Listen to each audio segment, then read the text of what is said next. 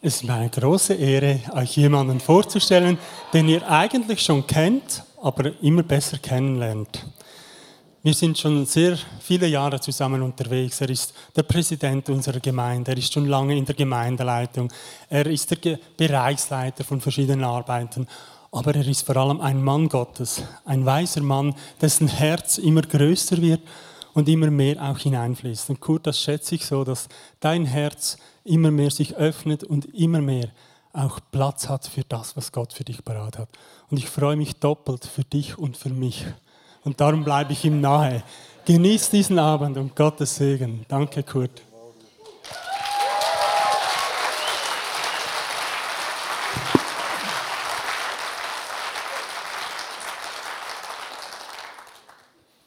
Ganz, ganz herzlichen Dank.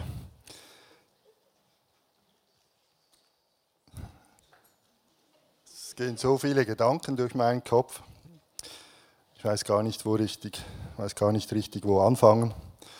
Aber zuerst möchte ich euch wirklich auch für gestern Abend danken. Es waren so viele herrliche Momente auch für mich, eure Begrüßung, die Wertschätzung, die ich so erfahren habe, aber auch ich habe gespürt, wie, wie Jesus und der Vater sich selber so, so riesig gefreut hat über euch, über, über uns als Gemeinde, wie wir bereit sind, den Weg mit ihm zu gehen uns aufzumachen über unsere Grenzen hinaus, unser Herz ihm zu geben und, und sein Herz zu suchen und dass wir bereit sind, diesen Preis zu bezahlen und, und von nichts zurückzuschrecken und einfach vorwärts zu gehen.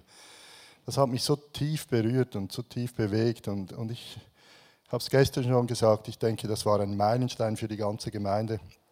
Wir werden, wir werden aus seinem Herz heraus werden wir diese Welt verändern. Wir werden selber verändert. Es macht so Spaß mit euch. Herzlichen Dank, dass ihr den Mut habt, diesen Weg mit uns zu gehen. Ja. Und wie wollen wir das heute toppen? Wir können es toppen. Es gibt jeden Tag mehr. Gestern war gestern. Heute ist heute, morgen wird Matthias noch einen oben drauflegen und so geht es weiter. ja. Das Ziel, ich gehe, ich gehe noch mal schnell auf gestern ein, dass diejenigen, die nicht dabei sein konnten, auch, auch den, den, äh, den roten Faden vielleicht haben. Kannst du die erste Folie bringen, bitte? Danke. Ihr seht die Erde, ihr seht das äh, Pflänzchen, das Pflänzchen, das wächst und ihr seht das Kornfeld. Und gestern ging es um Sterben. Wenn wir, wenn wir nicht sterben, werden wir nie ganz im Vaterherz Gottes sein können. Das war so der Kern. Und, der, und die zweite grundsätzliche Botschaft war, es geht nicht um mich, es geht um Jesus. Es geht nicht um mich, es geht nicht um meine Leistung hier vorne, es geht nicht um eure Leistung an eurem Arbeitsplatz, es geht nicht um unsere Leistung, ob wir das von gestern toppen können, ob wir heute unser Herz wieder im Herz des Vaters finden. Es geht nicht darum, es geht immer nur um Jesus. Immer nur.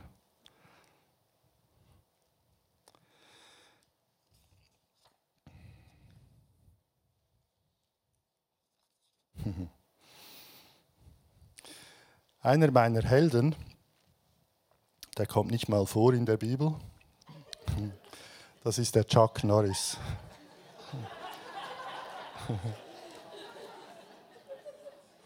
Jetzt versuche ich da eine geniale Überleitung zu machen, dass es so geistlich wie möglich tönt. Kennt ihr den Chuck Norris? Er überwindet jegliche physikalischen Gesetze. Er ist einmalig was mir so gefällt an ihm, sind wirklich meine Lieblingswitze. Was mir an ihm gefällt, ist, mit Jesus ist nichts unmöglich und er lebt uns das vor in den Witzen. Jetzt wollt ihr sicher einen hören. Also, das macht ihn mir auch sympathisch. Er liebt Kaffee. Er liebt den Kaffee schwarz, ohne Wasser. Oder letztens hatte er einen Gerichtstermin. Er war dort, aber der Richter ist nicht erschienen. Ja, ich liebe diese, diese Witze. Obwohl das eigentlich sonst die Domäne von Matthias ist. Aber ich glaube, ich lasse sie bei ihm. Also, heute möchte ich über Josef sprechen, über sein Leben, über seine Art, wie er gelebt hat, über seine Highlights, über seine Tiefen. Äh, du kannst die nächste Folie bringen, bitte, ja. Die erste Folie, ihr seht ihn in, in dem Mantel, den er von seinem Vater geschenkt bekommen hat. Und rechts seht ihr, als er den Ring bekommt vom Pharao und dazwischen die Kreuze, das soll den, den äh, eigentlich hat er verschiedene solche Stationen erlebt. Eine davon war der, der Brunnen, wo ihn seine Brüder reingeworfen haben und dann verkauft haben. Ich denke, das, das war ein erstes Sterben. Josef war verwöhnt, er wurde erniedrigt, er war treu, wurde eingesetzt und Josef war der Erlöser seiner Familie. Ich habe mich diese Woche umentschieden. Eigentlich wollte ich über Salomon sprechen und seine herausragenden Leistungen und seine herausragenden Fähigkeiten und sein, sein tiefer Wunsch, Gott zu dienen dass er in einem Traum gebetet hat, Herr, schenke mir Weisheit, dass ich dein Volk leiten kann. Und weil er das gebetet hat, weil es ihm wichtig war, dass er die Weisheit hatte, das Volk Gottes zu führen und zu leiten, hat ihm Gott noch viel, viel mehr darüber hinaus geschenkt.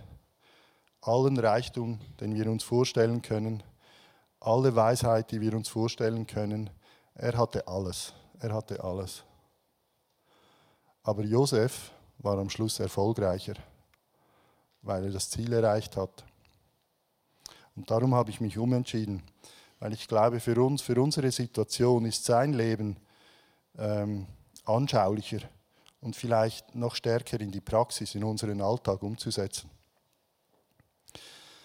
Du kannst die nächste Folie bringen. Danke. Wozu sollen wir im Herz des Vaters sein? Eigentlich ist das eine rhetorische Frage. Nur, nur schon der Zustand, dass wir in seinem Herz sind, reicht. Würde mir reichen, um, um da mein restliches Leben zu verbringen. Wenn ich es schon in alle Ewigkeit äh, tun werde, in seiner Nähe, in seiner Gegenwart zu sein, dann kommt es auf die nächsten 40, 50, 60 Jahre auch nicht mehr drauf an. Das ist eh der schönste Platz.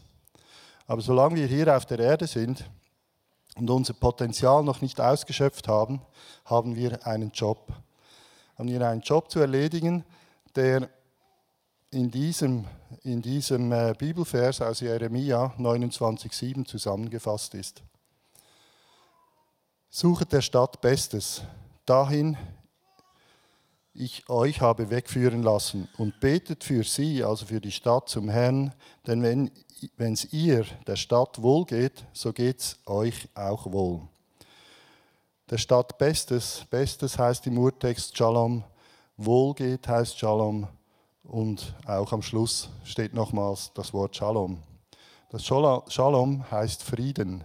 Das ist der umfassende Friede, das fast unvorstellbar komplette Wohlsein, Wohlbefinden, das das Ruhen im Herrn, das im Vaterherz sein, verankert sein, das ist eigentlich Shalom. Dort, wo Shalom sich ausbreitet, kann nichts mehr schiefgehen.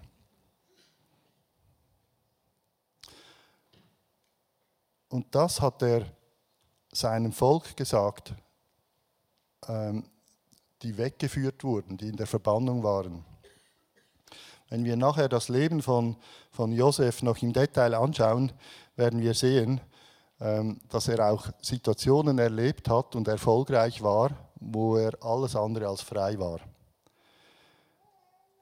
Dieses System oder dieses Prinzip oder, oder Gottes Auftrag an uns gilt auch, wenn die Umstände um uns herum, sage ich mal, suboptimal sind. Wenn jemand im Gefängnis ist, oder letztens habe ich ein Buch gelesen über verfolgte Christen.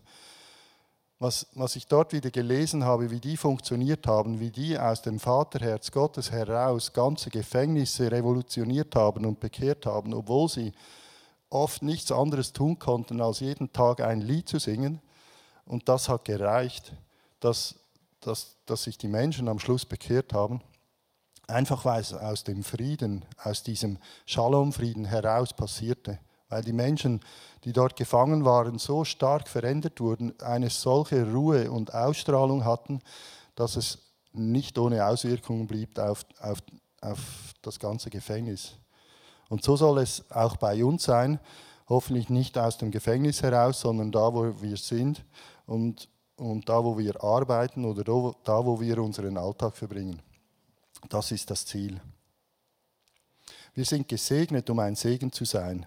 In Epheser 1.3 steht, dass Jesus allen Segen des Vaters an uns, an dich und an mich weitergibt und wir geben ihn, den Segen, unsererseits weiter. Wir sind gesegnet, ein Segen zu sein. Und das ist der Punkt, der Salomon begriffen hat. Er wurde gesegnet, damit er sein Volk segnen kann. Wir werden gesegnet, damit wir unser Umfeld segnen kann. Das ist das Prinzip des Vaters. Und deshalb müssen wir in seinem Herz sein. Deshalb müssen wir seinen Puls spüren. Deshalb müssen wir mit ihm verankert werden. Sonst laufen wir in Gefahr, dass es um uns geht. Und es geht nie um uns. Es geht immer um die anderen. Es geht immer um Jesus. Es geht bei weitem nicht nur um die Errettung. Es geht bei weitem um mehr, als sich zu bekehren und die Wiedergeburt zu erleben. Das ist erst der Anfang. Es geht um unsere Familien, es geht um die Wirtschaft. Ich zähle jetzt die sogenannten sieben Berge auf. Es geht um die Regierung, um die Politik, um die Schulen, um die ganze Ausbildung, um Kunst, Unterhaltung, Medien. Aber es geht auch darum, dass wir unser Verständnis, wie wir als Christen sein sollen, leben sollen, unser Verständnis als Kinder Gottes, dass das revolutioniert wird.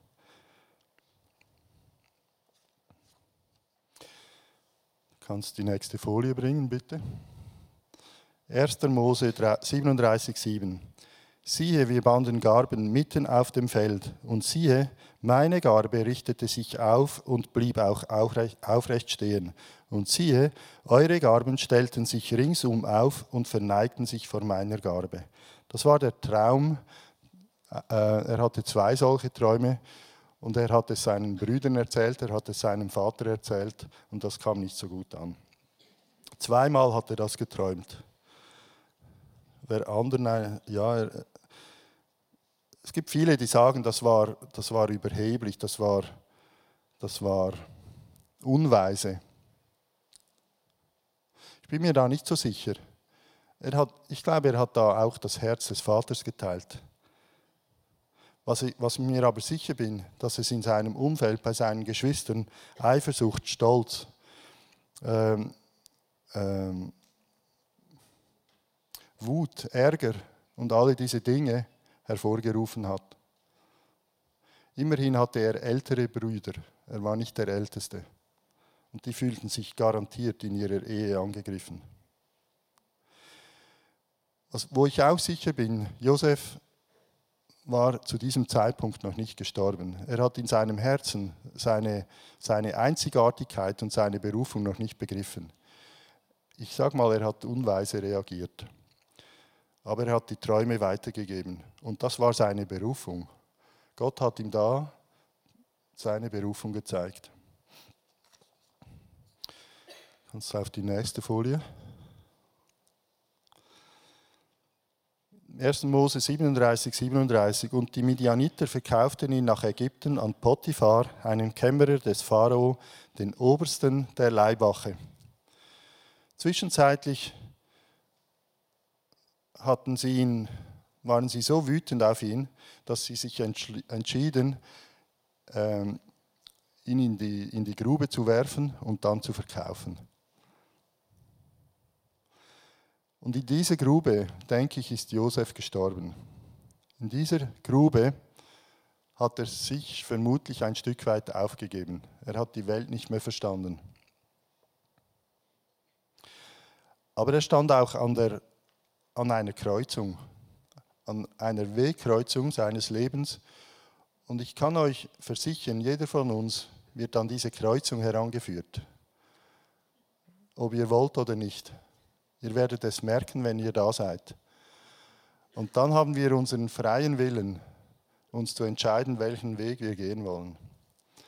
Und da bin ich das erste Mal richtig begeistert von Josef.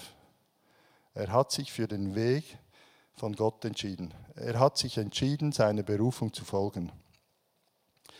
Er hat sich entschieden, der Liebe des Vaters zu ihm zu vertrauen. Er hat sich entschieden, dass die Umstände, die jetzt präsentiert werden, nicht stärker sind als seine Berufung. Das, für, für, die, für diese Gedanken, für diese Entscheidungen muss man auch seinen Verstand einsetzen. Das ist eine, oft auch eine Willenssache und nicht eine Wohlfühlgeschichte. Ich kann mir nicht vorstellen, dass er sich da in dem, in dem Brunnen oder irgendwie auf dem Karren oder in der Sklaverei dann sehr wohl gefühlt hat. Aber er hat Gott mehr vertraut als den Umständen. Ich bin überzeugt davon, dass, er, dass ihm diese Träume in den Sinn gekommen sind. Die nächste Folie. Ich mache es in, im, im äh, Eilzugstempo, gehe ich durch, durch das Leben. In der Bibel sind irgendwie, glaube ich, sechs Kapitel voll aus seinem Leben. Wenn ihr, wenn ihr die noch nie in einem Zug durchgelesen habt, die Geschichte, dann empfehle ich euch das sehr. Es ist eine meiner Lieblingsgeschichten und es ist so gewaltig, wie Gott da aufzeigt auf, auf wenigen Seiten, wie, wie umfassend seine Liebe zu uns und seine Lösungen an diese Welt sind.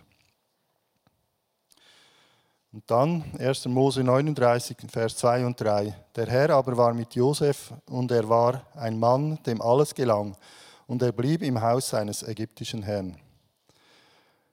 Als nun sein Herr sah, dass der Herr mit ihm war und dass der Herr alles, was er tat, in seiner Hand gelingen ließ. Also, dass wir es richtig verstehen, er war Sklave dort. Und Sklaven haben bei uns, äh, gibt es bei uns nicht mehr und hatten dann zumal überhaupt nichts zu sagen. Die hatten keine eigenen Rechte mehr. Die hatten nichts mehr, was ihnen gehörte. Die konnten nicht mehr über ihr Leben bestimmen.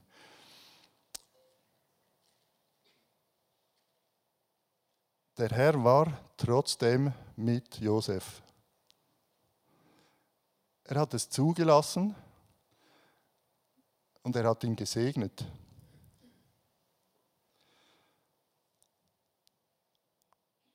Und wenn unsere Herzenshaltung stimmt, werden wir so leben können wie Josef.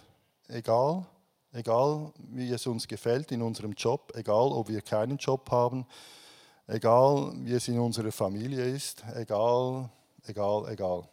Alles egal. Er hat einen Plan. Er hat einen Plan mit uns. Er lässt uns nicht irgendwo hängen. Er segnet uns immer, in jedem Umstand, egal wie es ist. Und Josef hat, hat dort bereits begriffen, dass es nicht um ihn geht. Er hat begriffen, dass dass Gott sein Herr ist, dass Gott sein Gott ist, dass Gott sein Vater ist. Und wir sind verpflichtet, wenn wir das verstehen, dass wir unser Bestes geben. Da steht, äh, und er blieb im Haus seines ägyptischen Herrn. Er sagte nicht, er blieb im Haus seines ägyptischen Trottels oder irgendwas. Das, kann, das, kann, das können wir uns gar nicht leisten.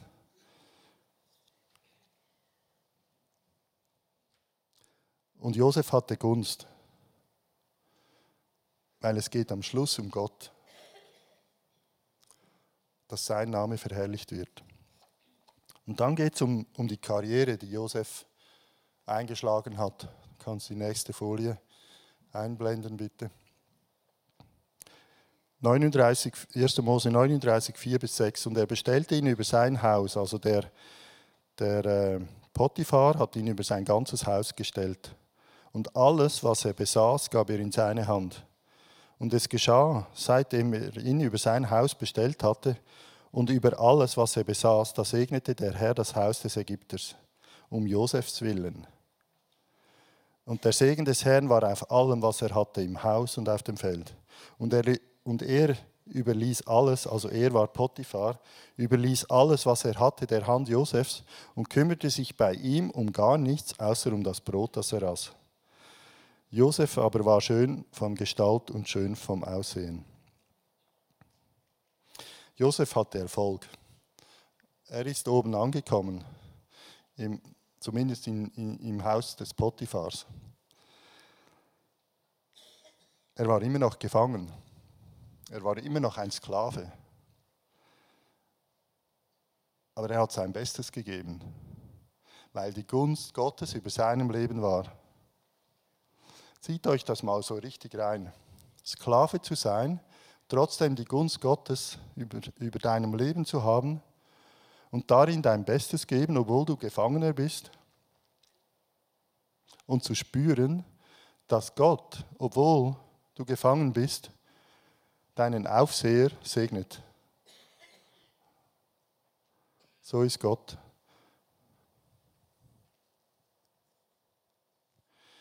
Und Josef wusste genau, es geht nicht um ihn, es geht um Jesus. Behaltet seine Berufung in eurem Hinterkopf. Dann passiert's. Ich habe deshalb die letzten Sätze da noch in diesem, in diesem Vers gelassen. Du kannst eine Folie weitergehen. Danke. Dann kommt der berühmte Karriereknick. Ist nicht so schwierig, er war ja immer noch gefangen, aber nachher ging es ihm richtig übel. Er wurde beschuldigt, dass er die Frau des Potiphars hätte vergewaltigen wollen.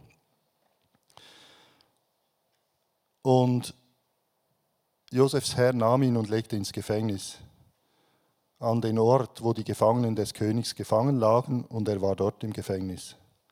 Obwohl er Sklave war, wurde er noch eine Stufe tiefer gelegt. Er kam noch tiefer. Und die Gefängnisse zu dieser Zeit an diesem Ort waren nicht sehr komfortabel. Er kann nichts dafür. Er hat sich vorbildlich verhalten hat sich nicht zu Schulden kommen lassen. Er ist geflohen, als diese Angriffe kamen, diese Versuchungen kamen. Und trotzdem landet er im Gefängnis, obwohl er sich, das sage ich jetzt nicht, was ihm gerade durch den Kopf ging, obwohl er alles gegeben hat, dass dem Potiphar und seinem Haus gut geht.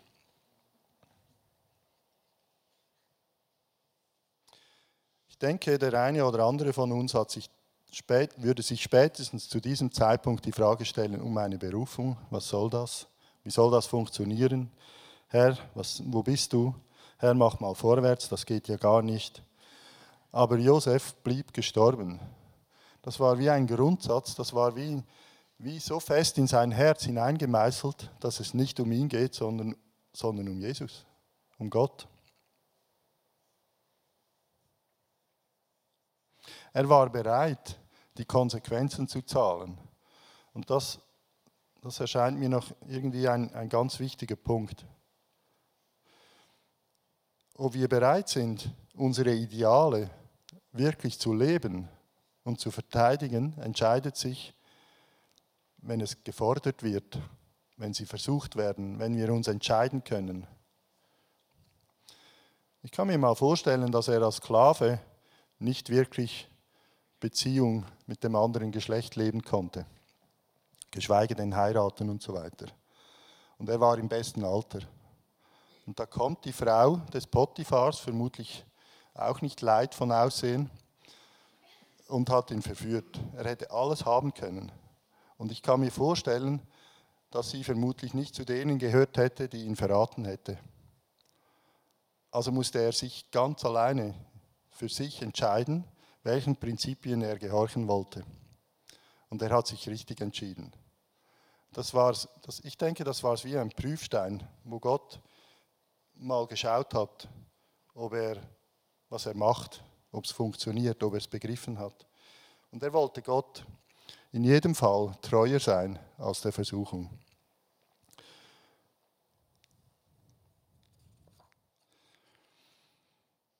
Josefs Einsetzung dann. Die nächste Folie. Und zu Josef sagte der Pharao, nachdem dich Gott dies alles hat erkennen lassen, ist keiner so verständig und weise wie du. Du sollst über mein Haus sein, und deinem Mund soll mein ganzes Volk sich fügen. Nur um den Thron will ich größer sein als du. Und der Pharao sagte zu Josef, siehe, ich habe über dich das ganze Land, ich habe dich über das ganze Land Ägypten gesetzt. Direkt aus dem Gefängnis zum zweitmächtigsten Mann der ganzen Welt. Der Pharao war zu dieser Zeit der mächtigste Mann der ganzen Welt.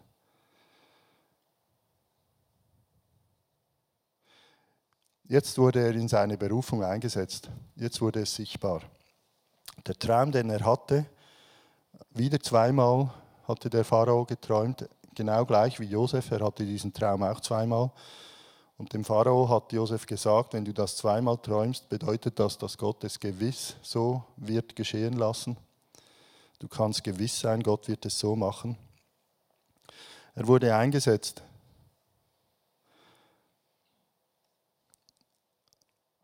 Stimmt das, dass er in seine Berufung eingesetzt wurde? Mit diesem Schritt? Nein, stimmt noch nicht. Er hat die Möglichkeit erhalten, seine Berufung dann richtig zu leben. Eingesetzt wurde er, um seine Familie zu retten. Das ist seine Berufung. Es, gibt, es geht immer um mehr als nur der Erfolg. Es, gibt, es geht immer um mehr als nur ähm, Wohlstand, Reichtum. Das gehört dazu, dass, ein, dass es uns gut geht, dass wir gesund sind, dass unsere Familien, dass es gut läuft. Das, das gehört alles dazu. Aber es geht um mehr. Es geht immer um die Errettung am Schluss. Dass Menschen wieder zum Vaterherz Gottes kommen und dort ihre Berufung finden und aus diesem Herz heraus ihre Berufung leben und ihr Potenzial ausschöpfen. Das ist der Kreislauf, den Gott ähm, als immerwährende Spirale eingesetzt hat. Das ist das Ziel. Er erhielt alles. Er erhielt alles vom Pharao. Außer der Thron war noch über, über äh, Josef. Und by the way, in diesem Akt hat Gott sogar noch seinen Single-Status verändert. Er hat noch eine Frau bekommen. War noch spannend, wie er die erhalten hat. Ohne Auswählen, einfach so hat er die beste bekommen.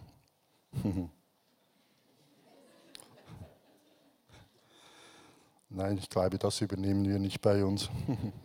lassen wir euch wählen. er hat alles gehabt. Plötzlich hatte er Familie, er hatte Status, er hatte Rang, er hatte Ansehen, er hatte Geld, er hatte Macht, er hatte alles, alles. Vom Gefängnissklaven zum zweithöchsten Mann der Welt. Und da wurde er wieder gefordert und er blieb gestorben. Er wurde nicht überheblich, er wurde nicht stolz, er blieb gestorben. Er wusste auch in dieser Phase seines Lebens, es geht nicht um ihn, es geht immer noch um Jesus.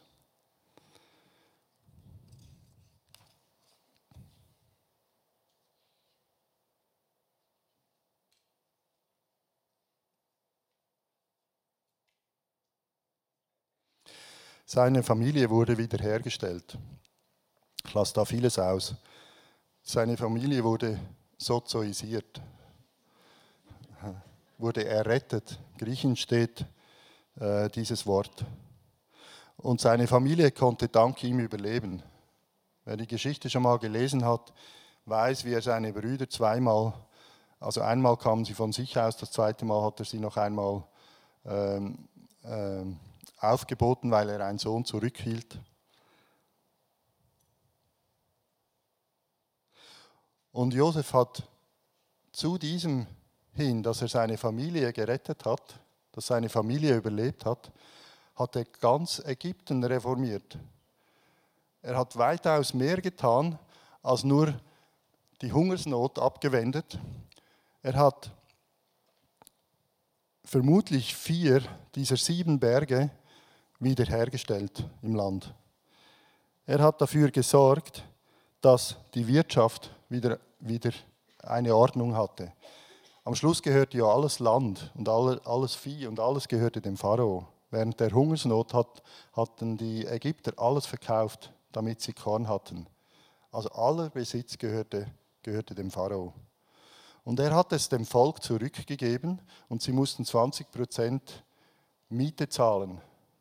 Und der Rest des Ertrages konnten sie behalten, um wieder Saat zu kaufen, um ihre Familien zu versorgen. Also er hat die Wirtschaft wiederhergestellt.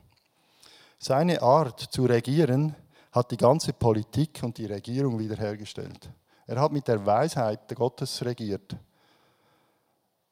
Ich bin überzeugt, dass er auch das Denken der Israeliten und der Ägypter revolutioniert hat. Und ich bin auch überzeugt, dass er das Verständnis, wie Familie gelebt wird, revolutioniert hat. Ein Mann, weil er treu war, weil er, weil er den konsequenten Weg, den Gott ihm gegeben hat, ging und am Schluss auch in einer Position, wo er Macht hatte, sich treu blieb und sagte, es geht nicht um mich. Das ist für mich ein, ein Paradebeispiel, das ich für mich wünsche, dass wir so im Vaterherz verwurzelt sind, dass unser, aller, unser Output durch diesen Filter geschieht. Egal wo wir sind, egal wie schlecht es uns geht, egal wie, wie übel wir hausen und wohnen und angefochten werden, ganz egal, aus, aus dem Vaterherz heraus unsere Berufung ausleben, das wünsche ich mir für mein Leben. Egal, egal was ist, egal was es mich kostet. Wirklich egal. Und ich hatte schon einige Situationen in meinem Leben, wo ich mich immer wieder entscheiden musste, wem vertraue ich? Mache ich irgendeinen Murks, damit ich besser dastehe oder irgendein Fehler ausgebügelt werden kann? Und im Rückblick, ich bin noch nicht so lange Christ, hatte genügend Gelegenheiten in meinem Leben, da die andere Seite auszutesten. Und im, im Rückblick habe ich immer wieder gesehen, wie Gott mich bewahrt hat, wirklich bewahrt hat. Und, und ich sehe seine Güte und seine, und seine Gnade und seine Liebe zu mir in meinem Leben, seit ich auf der Welt bin. Und mit 30, 31 habe ich mich dann bekehrt und dann habe ich das geschnallt. Aber seine Güte verfolgt mich buchstäblich schon mein ganzes Leben lang und das wird nicht aufhören. Und so ist es bei dir, da bin ich überzeugt. Und sich diesem, diesem Umstand bewusst zu werden, der soll uns helfen, dass wir auch erst recht, wenn wir Christen dann sind, dieses Leben so zu leben und diesen Weg so zu gehen.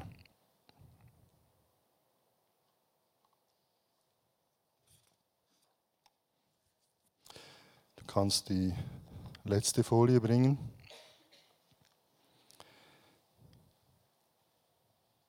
Unser Ursprung ist im Herzen Gottes. Und da ist auch unser Ziel. Und aus diesem heraus werden wir die, unsere Berufung leben können und unsere, unsere Ziele, unsere, unsere Aufgaben werden wir meistern können.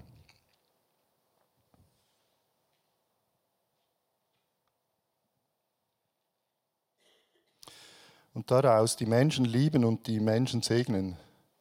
Und als ich das so aufgeschrieben habe, ist mir das größte Gebot oder die zwei größten Gebote in den Sinn gekommen, wo die ganzen Propheten äh, daran aufgehängt sind. Du sollst den Herrn, deinen Gott, lieben von ganzem Herzen, mit ganzer Hingabe, mit deinem ganzen Verstand. Dies ist das größte und wichtigste Gebot. Ein zweites ist ebenso wichtig. Liebe deine Mitmenschen wie dich selbst. Mit diesen beiden Geboten ist alles gesagt, was das Gesetz und die Propheten fordern. Und das Wort lieben ist im Urtext Agape.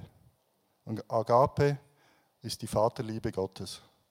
Also wir sind aufgerufen, mit der Vaterliebe Gottes uns selber zu lieben und unsere Mitmenschen zu lieben. Das heißt, wir können gar nicht mehr anders, als ihnen das Beste zu wünschen und uns mit ihnen zu freuen, wenn sie durch uns oder wenn nötig auch ohne uns gesegnet werden.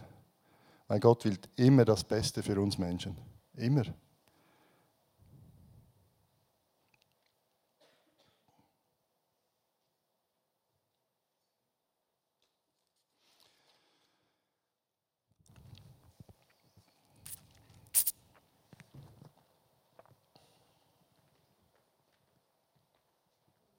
Wenn wir das Beste haben und das Beste erhalten und das Beste trotzdem immer noch vor uns liegt und unser ganzes Umfeld mit dem Besten gesegnet werden wird und unsere Freunde, unsere Mitarbeiter, unsere Vorgesetzten durch uns gesegnet werden, ich denke, dann, dann ist es Zeit, dass wir uns richtig, richtig fett freuen. Am Leben freuen, an Gott freuen, an uns selber freuen, weil sie, wir sind der Segensträger, an unserem Umfeld freuen. Und ich habe so, so fest auf dem Herzen, dass wir, dass wir verstehen, dass diese Botschaft, obwohl wir gestorben worden sind, noch sterben werden, hoffentlich.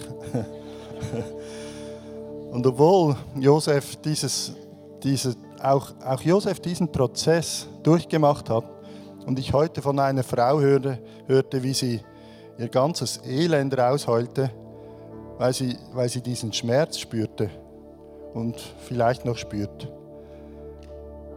Es hat ein Licht am Ende des Tunnels, du wirst da durchgehen.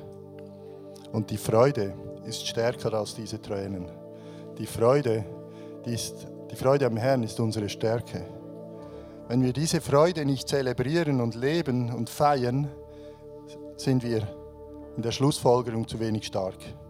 Also müssen wir uns freuen. Deshalb hat der Paulus und der Silas im Gefängnis Anbetung gemacht, dass die Wände gezittert haben. Obwohl sie mit dem Hals, mit den Händen und den Füßen in, in, in Blöcken waren. Und ich möchte, dass wir, dass wir uns wirklich eine Zeit nehmen und Gott anbeten, das feiern, diese Freude, uns diese Freude Ausdruck geben und, und unseren Freudengefühlen auch wirklich freien Lauf lassen, dass wir eine Party feiern, dass wir wirklich Gas geben und sagen, Herr, danke für diesen Durchbruch, danke für deinen Segen, danke, dass du meinen Feind so liebst wie mich. Und danke, dass du mir hilfst, dass mir das auch gelingt. Und er soll gesegnet sein durch mich. Das möchte ich mit euch feiern.